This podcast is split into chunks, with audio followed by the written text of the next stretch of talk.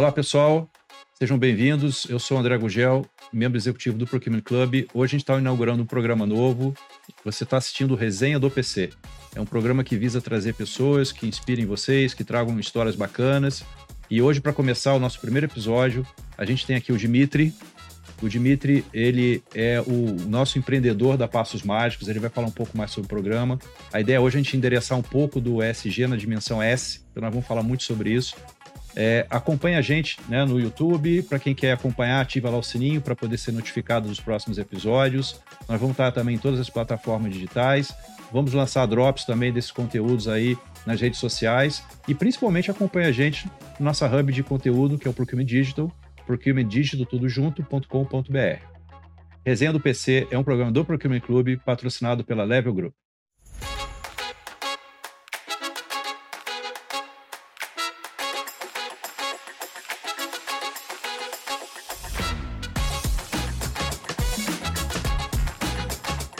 Dimitri, obrigado por você ter aceito o nosso convite, por estar aqui com a gente. Eu queria que você falasse um pouco, para começar, um pouco de você, um pouco do programa da Passos Mágicos, contar um pouco a sua história para quem está assistindo. Uma história tão bacana. Pô, Conta para a gente aí. Um obrigado, da, André. Da obrigado jornada. pelo convite. Obrigado a vocês aí que estão assistindo a gente. Parabéns pelo resenha do PC. Obrigado. É, por essa nova empreitada. É, você falou que é, vocês querem trazer assuntos inspiradores, então eu eu tô aqui vou tentar fazer não o, tenho dúvida. contar o, o melhor aí da nossa história que é bem legal. E é um grande prazer estar com vocês e eu fiquei muito feliz e aceitei o convite com muita muita satisfação. E nós felizes por ter você aqui. Legal. Olha olha André é o seguinte eu eu fico feliz de você estar me convidando para a gente estar falando sobre isso porque é uma alternativa para a nossa sociedade é, eu acho que eu tenho uma dedicação junto com a Michelle, que é minha esposa. Você conta a história dela. Impossível, impossível falar do Passos sem falar da Michelle. É, e a gente, há 30 anos, a gente ajuda crianças a acreditar no próprio sonho. É muito legal esse negócio, porque quando você fala de sonho, alguém precisa te dar uma força porque a gente vive num país que tem muita desigualdade. E nesses últimos 30 anos, a gente desenvolveu um método de ajudar crianças que vêm de origem humilde e que querem estudar. Então, esse é um, é um diferencial, entendeu, André? Na verdade, é o seguinte: a gente não é escola, a gente não é um cursinho, a gente não é, não faz parte da igreja, a gente não tem nenhum partido político. O nosso negócio é educação. E, e a gente faz pelas crianças o que a gente esperaria que alguém fizesse por nós se a gente estivesse no lugar deles. Entendeu? Então, é o seguinte: se você for uma criança humilde, mas batalhadora, sonhadora, que quer estudar, que quer transformar a vida através da educação, o Passos Mágicos no lugar certo para essa criança bater na porta. Agora, Dimitri, assim, é, queria que você contasse um pouco mesmo do, da dinâmica da, da Passos, né, das, das crianças que vocês é, atendem, né? Mas antes daqui da gente começar, você estava contando a história né, da Passos, né? Você falou que já tem 30 anos, né? É, come, é, de história. Você começou, você está com 62, né? Você, 62. Começou é. com 32 anos, jovem ainda. Conta é, dessa, desse início, né, que você estava falando, uma história tão bacana, eu acho que o pessoal. Olha, legal, pessoal. É assim, ó. É, tudo tem um motivo para você fazer alguma coisa, né? E, na verdade, Michelle e eu, eu conheci a Michelle com cinco anos, ela tinha quatro. Então, é muito engraçado porque eu sempre. A gente sempre teve junto, assim, a gente começou a namorar muito cedo, mas a gente era um, um casal, assim, muito, muito conectado. É engraçado, a gente sempre fez tudo junto. Que até muitos amigos meus falam, pô, mas como é que você consegue trabalhar com a sua mulher, viver com a sua mulher? Eu falei, meu, é impressionante. Eu sou. A gente se dá muito bem e, e é muito gostoso estar junto. Aí o que acontece?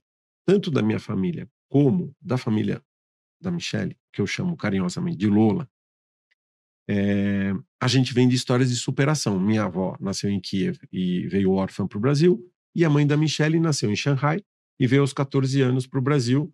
E ambas as famílias tinham que ser aceitas por um novo país e chegaram aqui sem falar a língua e tiveram que se superar. Então, uma história de superação na família, né? E, e aí, quando a Michelle e eu, você fala assim, meu, o cara tá há 45 anos namorando a Michelle, então se ele ficar contando a história da Michelle aqui, vai acabar o programa e não vai dar tempo. Então, assim, faz quando, um a outro gente, depois quando a gente contar. começou a namorar, quando a gente começou a namorar, já a gente já tinha esse viés é, de olhar para o próximo, tá bom? Uma coisa muito importante que eu sempre digo assim, a gente não tem uma conotação política e nem tem conotação religiosa, desde o começo. Inclusive, é, como eu era filho de pai russo, é, no Brasil, né, o pessoal achava que, por exemplo, eu tivesse um viés de esquerda, né? Uhum. E, e no meu caso era justamente o contrário, porque minha família, a minha avó foi assassinada lá na Rússia na mudança do governo da monarquia para o comunismo, né? Então, em casa, inclusive, a gente era orientado para não, não mencionar, né? Assim, meu pai sempre falava isso, ó, a melhor coisa é Fica quieto, né? é, fica na. Assim, Agora- lá atrás tinha um regime militar, né? Muitas vezes o pessoal achava que, no caso, meu pai pudesse ser. Falava russo, escrevia russo, imagina isso. Agora, esse give back, né, que você estava comentando, né, o Dimitri, eu acho que vale também comentar isso, né, que você tinha é, falado que talvez até o fato do, do Brasil ter acolhido, né, Isso. a, é. Sua avó, e no caso... São a- dois motivos. O, o Isso. acolhimento. Imagina quando você está precisando de ajuda, você está saindo de um país indo para o outro, e você ser acolhido num país. Então, eu, eu sempre dou muito valor para o Brasil, que eu digo assim: a gente tem um país que não tem guerra. É muito engraçado isso, um dos pontos. E o segundo é a educação. A questão de você valorizar a educação. Então, eu acho assim que hoje, nesse programa aqui, que a gente está falando de inspirar, eu quero dizer assim para vocês: fazer a mesma coisa e esperar resultados diferentes, Einstein já disse que é loucura. Verdade. Então é o seguinte: o que, que eu pensei lá atrás, junto com a Michelle? Como é que a gente pode ajudar crianças de orfanato a acreditar na educação? É muito difícil, André, é muito difícil. Lá no começo, era muito difícil, porque a gente percebia que as crianças não tinham esperança. Elas tinham medo. Crianças de orfanato é uma situação muito difícil. Aí foi assim: nesse, durante 25 anos, a gente aprendeu a construir uma solução de educação que não fosse uma escola, mas que tivesse o foco na criança. Olha que interessante. Porque geralmente, quando você monta uma escola, você fala de sistema e você fala da escola. O Passos fala da criança, fala de você. Imagina que a criança fosse você, André, com 10 anos, querendo estudar. Entendeu? Ou seja, é mais a questão do acolhimento, de, de fazer com que aquela criança acredite que ela consegue, do que propriamente de conteúdo, de... Exatamente. Ela tem que. O, o, o, a origem começa dentro do coração da criança. Então é muito engraçado porque você fala assim: é, uma criança de orfanato, ela precisa ser acolhida. Eu falo assim: você não vai atingir a mente da criança se você não tocar no coração. Então, primeiro você tem que conquistar o coração, depois você vai conseguir passar algum conteúdo para ela. Então, foi assim: durante 25 anos a gente desenvolveu um método, que agora está muito legal. E a, em 2016, a gente aplicou, a lei no Brasil mudou, a lei de orfanato, de abrigos no Brasil mudou. Uma criança não pode ficar mais eternamente indefinida num abrigo ou num orfanato. O juiz tem que tomar uma decisão, tem que procurar uma família, tem que procurar é, um tio, tem que procurar um vizinho. Então, nesse momento, eu falei, amor, vamos ajudar as crianças antes delas entrarem no orfanato. A gente já tem um método, a gente já sabe como fazer. Então, vamos ajudar. Então, em 2016, a gente começou com 40 crianças e hoje a gente tem mil. Mil crianças. Eu, eu sempre falo assim, olha, e aí você chegar para mim e falar assim, pô, por que, que você está tão inspirado para falar disso? Porque é barato. O método é barato, porque o Brasil precisa de soluções interessantes para a educação. Sem dúvida. E eu sou um brasileiro. E eu quero ajudar o Brasil a ser um país melhor no futuro. E o que, que acontece? Se você tiver um método caro, não dá para ser replicado. Então, eu falo assim, que quem faz o que a gente faz não tem problema de concorrência. Eu posso contar aqui o método, o segredo, que não tem problema. Quanto mais ser Quanto copiado, mais melhor, né? pessoas fizerem isso, melhor o Brasil vai ficar. Sem então eu dúvida. sinto assim que a gente tem que acreditar no futuro. Você falou muito de futuro. O futuro, sabe quem é o futuro do Brasil? São as crianças. E eu falo no projeto para eles o seguinte: quem é o projeto Passos Mágicos? São as crianças em ação. Eu só tive uma ideia, entendeu? Agora, eles vão mudar o Brasil. Então, assim, eu sempre vou dizer para você qual é o output. O output é assim: levou 30 anos para chegar aqui. Há cinco anos atrás, a gente tinha uma criança na faculdade que entrou em. Primeira criança que chamava Williane. Eu fui para o Rio de Janeiro, falei com o presidente da Estácio, junto com um amigo que chama Rodrigo, e, e a gente ganhou as primeiras três bolsas de universidade para os alunos da Passos. Hoje a gente tem 71, André, 71 na faculdade, cinco anos depois.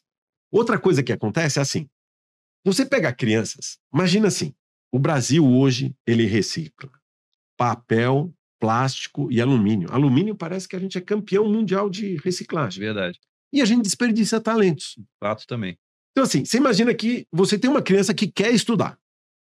Não vamos, eu não estou aqui, eu quero dizer assim, ó, nós não estamos aqui discutindo o sistema de ensino. Nós estamos discutindo uma criança que quer estudar. Uhum. Então, na Passos, dos mil alunos que a gente tem, pasme, 350. 350. Pega uma pirâmide assim, ó, pirâmide. Na base, você tem alfabetização e nível 1. São crianças que não estão alfabetizadas ainda. Não estão. Olha que interessante.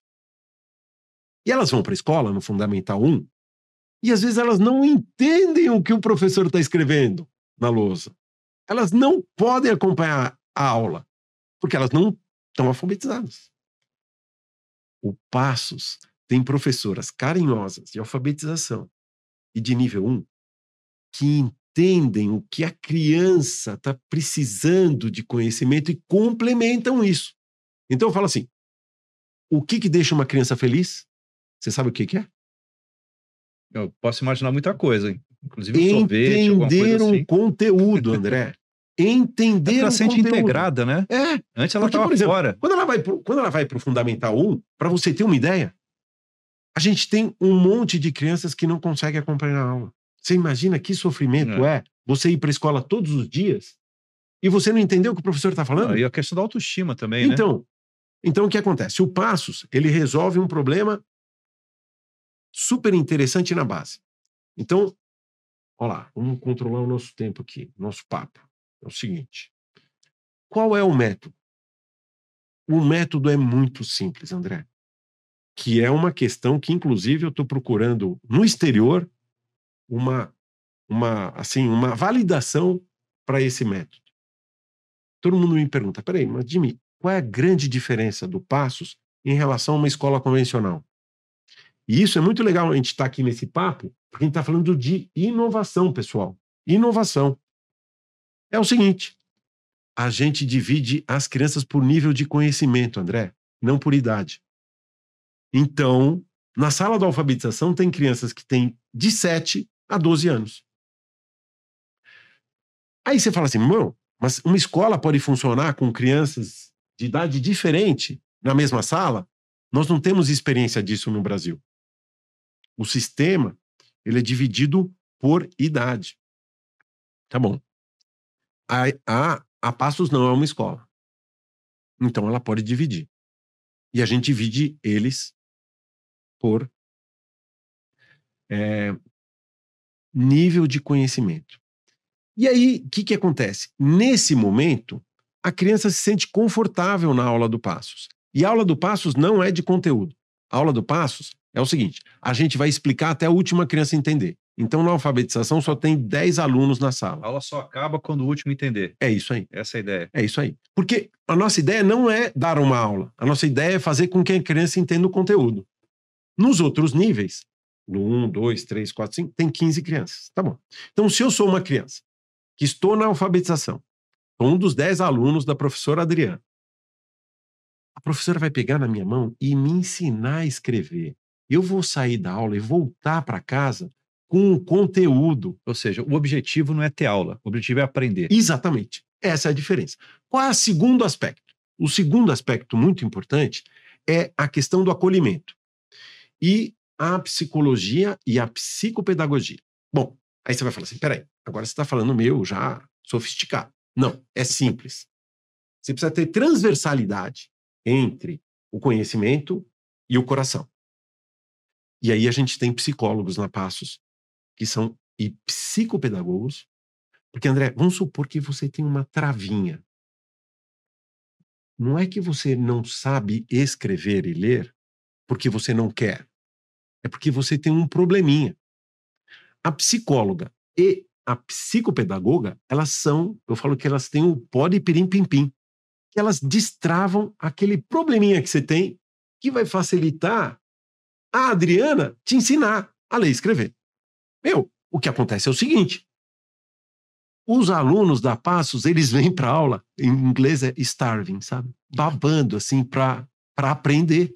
E o pessoal fala: o que, que vocês fizeram com essas crianças que elas estão abduzidas querendo conhecimento? Não, porque elas sentiram um gostinho tá de aprender. Você está falando, Dimitri, uma coisa que eu acho muito legal, porque assim, é uma educação direcionada para o indivíduo, ou seja, a, a, a, aula, vamos dizer assim, que você oferece para uma criança, não necessariamente é a mesma aula que você oferece para a segunda, porque essa criança tem essas limitações ou dificuldades que personalista, exato, personalista. Eu olho é para você. Alfaiate, você, assim. André, é muito importante para passos. E a gente vai olhar para você, a gente vai entender quais são as suas características. Aí o que acontece?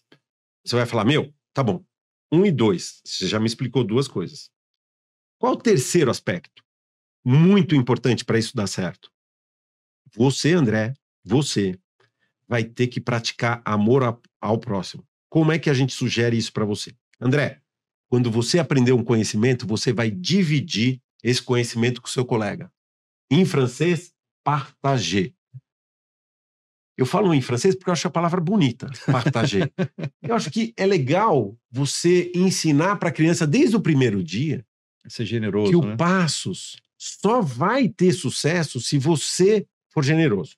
E aí vem o último e quarto item da transformação que eu julgo que é sinergética. É o exemplo.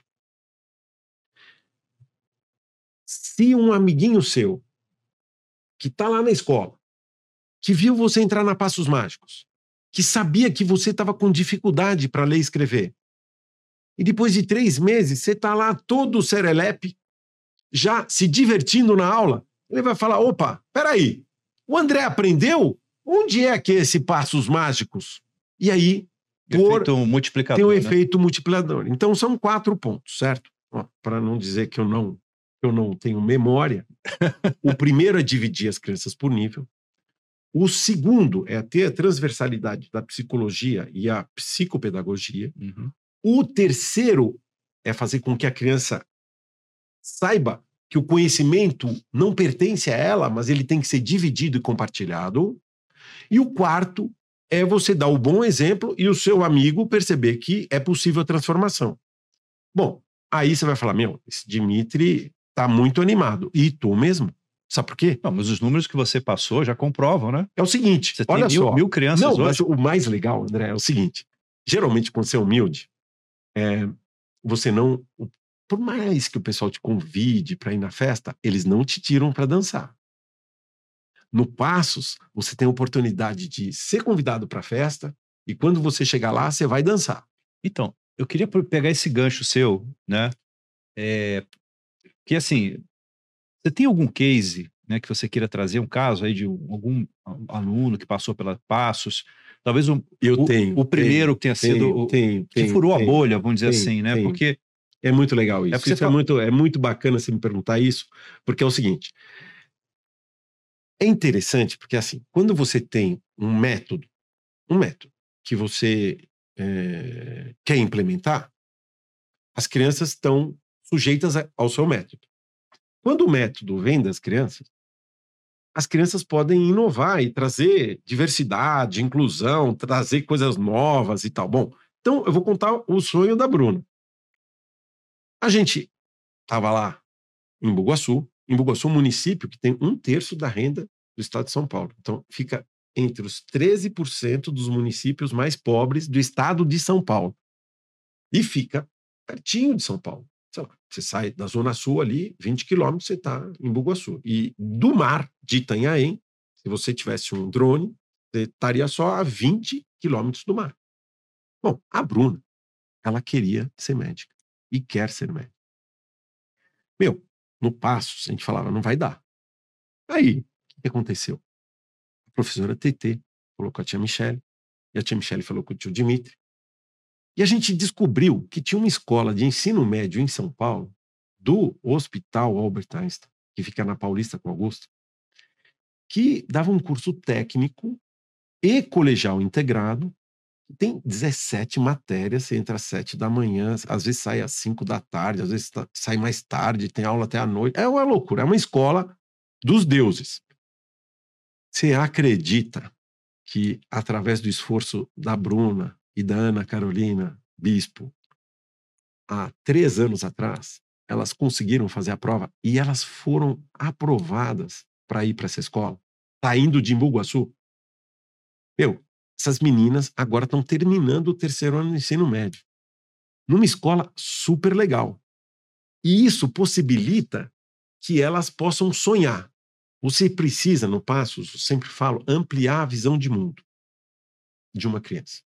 A criança precisa entender que o mundo vai além do quarteirão, vai além da cidade, vai além do estado, vai além do Brasil. O mundo é muito grande. E você tem que se apropriar disso. Você tem que sentir essa sensação. Então, o que, que acontece? Imagina a Bruna, ela estudava numa escola pública e estava no Passos Mágicos. No ano 2, ela ganhou uma bolsa de estudo para estudar numa escola particular de Embu-Guaçu, patrocinada por um padrinho da Passos, que depois eu posso te contar como é que funciona. E no ano 3, ela estava no Einstein, na Paulista. Então imagina assim, você sai de uma escola pública, onde você não tinha perspectiva naquele momento, porque as escolas públicas podem melhorar. O tio Dimitri aqui não está querendo dizer que escola pública não, não pode melhorar. Pode melhorar. Inclusive, a gente é um fator que auxilia a escola pública, porque Sem a gente dúvida. não é um substituto da escola, a gente é um. Você melhora o desempenho é, dessas é, crianças. A gente né? cria ali um, um estímulo de estudo para quem está na Passos e melhor na escola.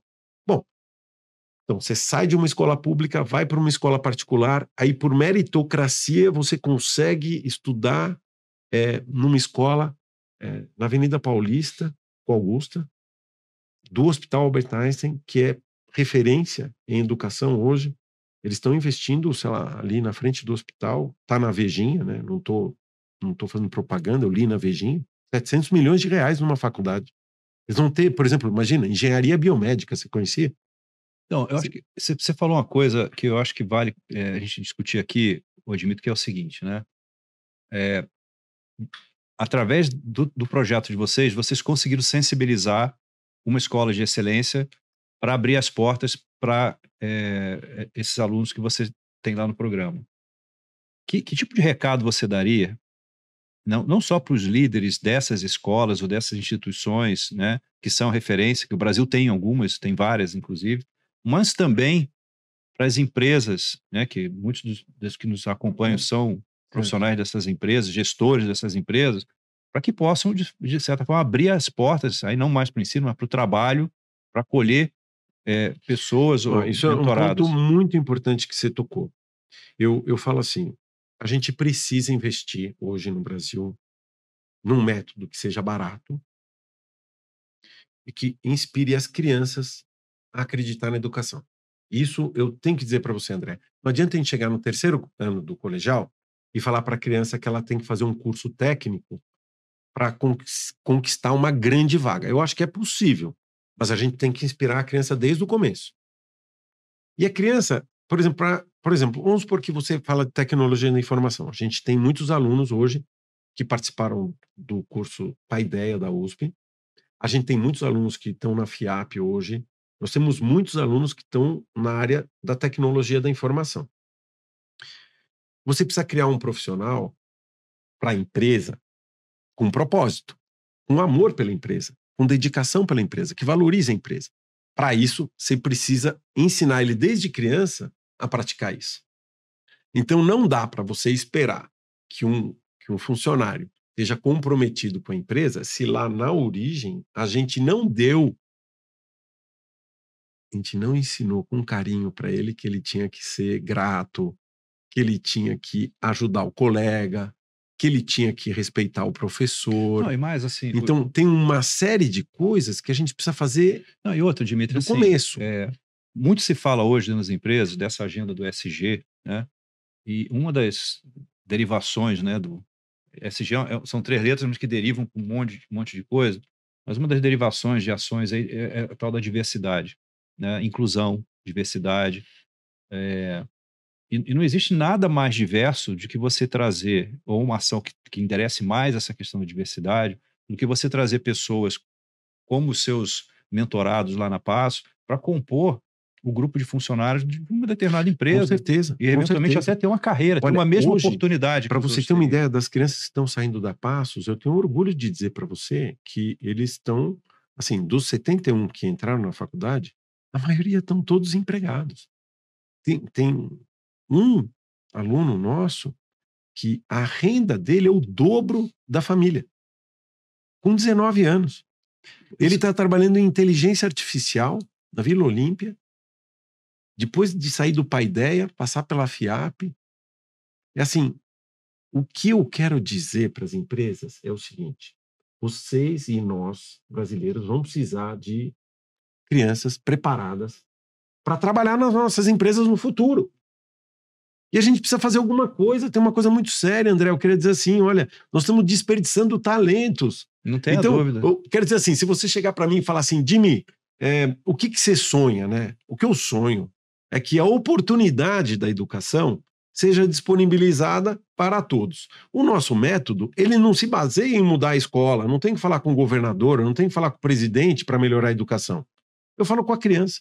Falo, olha, se você se dedicar, daqui a cinco anos você vai estar melhor. O dia que a gente convence isso ele, ele começa a estudar. Ele vira uma mitocôndria. Sabe uma mitocôndria? Mas é a mitocôndria. Eu sempre gosto de falar da mitocôndria. É a menor, menor, dentro da célula. É quem produz energia. É o que faz eu movimentar meu braço aqui. Na célula tem uma unidade de produção de energia que é a mitocôndria. Eu falo para as crianças que eles são a mitocôndria da transformação que o Brasil precisa que eles não podem esperar acontecer um milagre para a vida deles mudar, porque isso vai acontecer. Você sabe, ó, vou te dar um dado. Se você nascer pobre no Brasil, com uma renda muito baixa, isso é um dado que eu ouvi, eu não produzi esse dado, mas eu ouvi na, na televisão, tá certo? Então espero que seja verdade. Por uma, uma pessoa que tem uma renda muito baixa, chegar na média do rendimento do Brasil, quantas, quanto tempo leva? que é nove gerações. Você imagina um negócio desse? Então, você nascer pobre, a chance de você mudar de vida leva nove gerações. Não, então, mas esse é um ponto que você falou, que eu falei de furar a bolha, né, ô Dimitri? É isso aí. É, os exemplos que, para muitos, é, existem para furar essa bolha é, sei lá, do esporte, é o jogador de futebol que saiu de uma comunidade e, e prosperou, ou no, meio artístico, um cantor, uma cantora e tal. Mas a educação parece que é um caminho que não é muito trilhado ou muito lembrado, né, na hora de, poxa, como, como elemento de, de fato, tirar essas pessoas dessa situação, incluir elas de uma forma maior, não só nas empresas, mas na sociedade como um todo, né, e trazer essas pessoas e os talentos para trabalhar em prol do, do país. País. Novamente, não é só a empresa, o país está perdendo talento. Exatamente, exatamente. E olha, é muito interessante porque é simples. É só você ensinar português, matemática de uma forma interessante, não conteudista, inspiracional. Aí você entra com o inglês.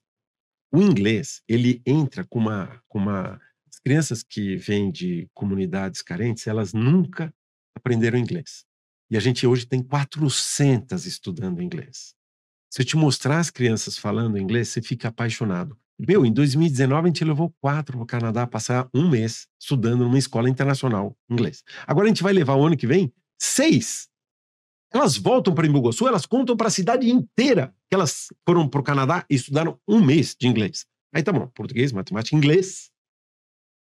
Aí o que, que você faz? Além do inglês, psicologia, a gente dá aula de psicologia, você vai dar risada, mas a gente tem aula de psicologia para todos os níveis, André. E o importante. último, o último, sabe o que, que é? Tecnologia da informação. Com essas cinco ferramentas, você deixa a criança parecendo, sabe assim, aquele cara que vai para a selva e vai conseguir cumprir a missão. Porque a gente tem que ensinar as profissões do futuro para essas crianças, André. É o seguinte, e esse é um assunto que me apaixona. É o seguinte: você acha que a gente vai conseguir ter resultados espetaculares com um sistema de ensino totalmente obsoleto?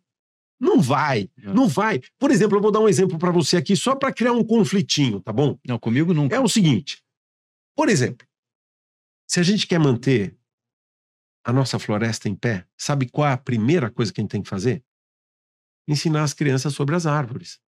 Por exemplo, pedir para eles falarem 10 nomes de árvores brasileiras. Por exemplo, você saberia reconhecer um pau-brasil olhando só para o caule? Olha, por um acaso, eu até saberia. e você sabe que ele é primo da cibipiruna? Não, eu nem sei o que é cibipiruna, para falar que é, a verdade. É uma árvore que tem muito em São Paulo. Na maioria das ruas de São Paulo tem cibipiruna. Ela dá uma florzinha amarela. Ah, tá. E a folha da cibipiruna tem a formação dela igualzinha à formação da folha do pau-brasil. Só que a folha da cibipiruna é menorzinha e a do pau-brasil é maiorzinha. A gente tem que apaixonar as crianças pelas árvores e explicar para ela. Aí ela vai querer manter a floresta em pé. Outra coisa, nós somos um país que teve uma imigração forte da África. A gente só estuda sobre a Revolução Francesa, sobre os países da Europa. A gente devia estudar um pouco sobre a África também. Claro. O que eu quero dizer é o seguinte, ó. A gente tem um desafio e um país maravilhoso. O Brasil, eu acredito no Brasil, porque ó, eu estou numa empresa, minha empresa existe há 111 anos, André. Eu estou lá há 40.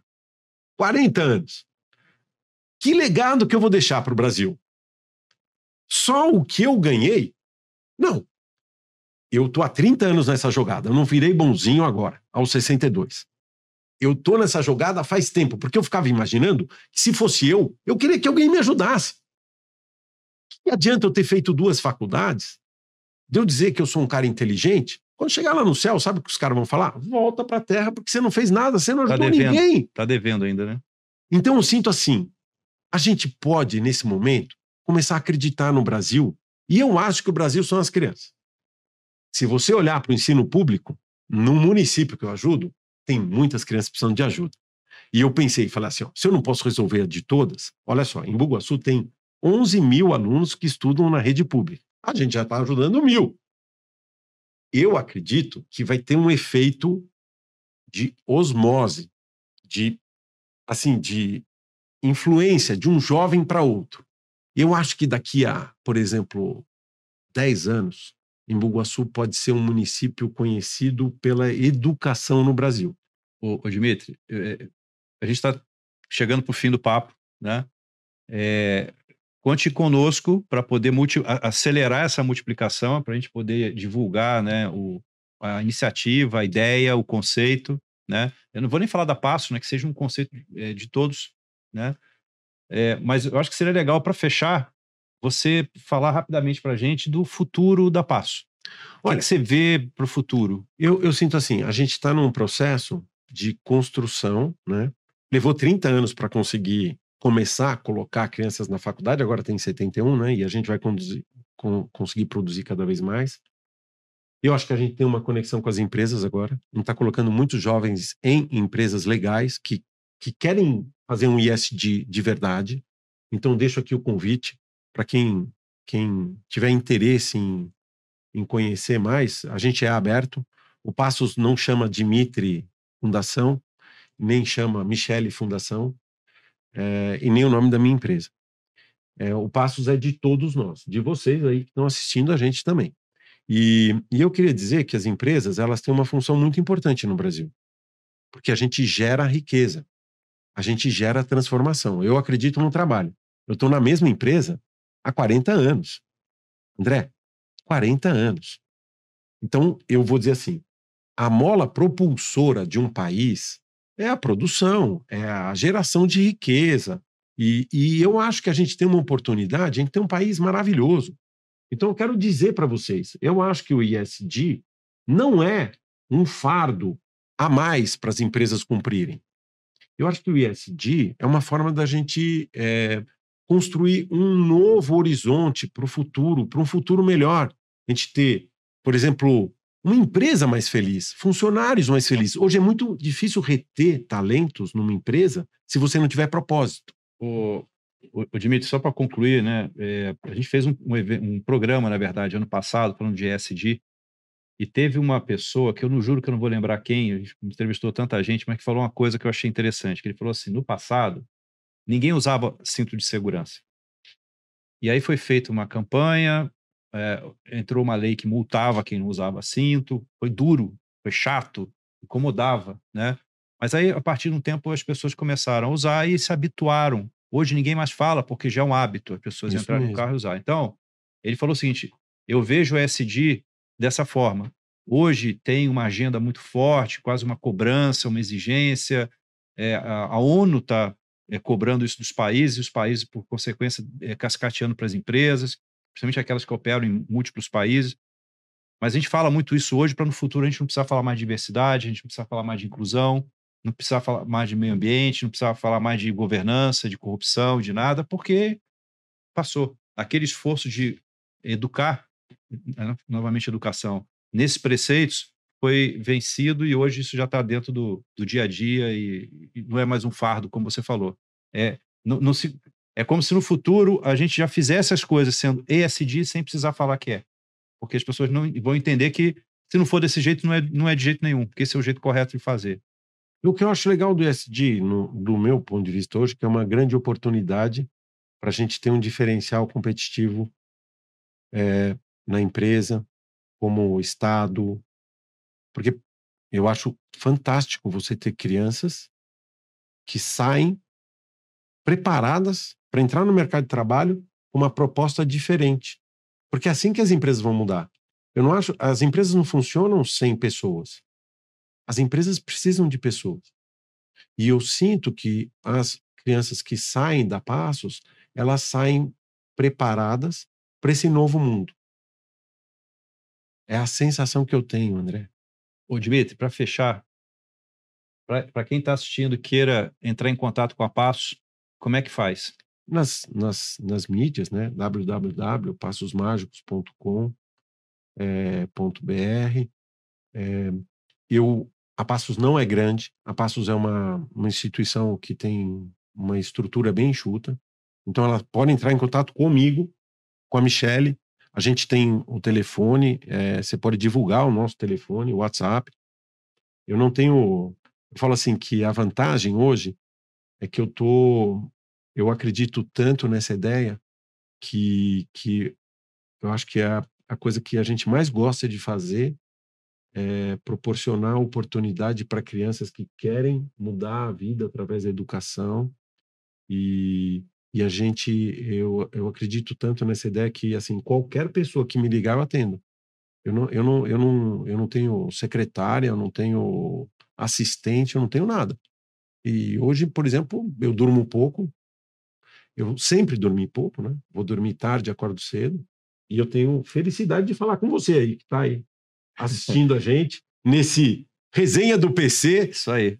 E eu estou muito orgulhoso e dizer muito obrigado por vocês terem assim essa esse olhar para inspiração, para inovação e ter convidado a Passos no meu nome, né, Dimitri, Dimitri para estar tá falando aqui para vocês e tantas outras vezes que vocês precisarem e quiserem, eu estarei aqui à disposição. Tá bom, Dimitri. Obrigado por você ter vindo. Obrigado. Pessoal, espero que vocês tenham curtido. A gente vai deixar depois os contatos do Dimitri com vocês. Acompanhe a gente nas redes sociais. A gente vai estar sempre postando né, os drops aí desse bate-papo tão legal. No YouTube também, na íntegra, vai sair o nosso episódio de abertura do resenha. É, agradeço aí, a, em nome do Procurement Clube Aleve, pelo patrocínio e nos siga para o próximo episódio. Um abraço, boa noite, bom dia, boa tarde a todos. Obrigado.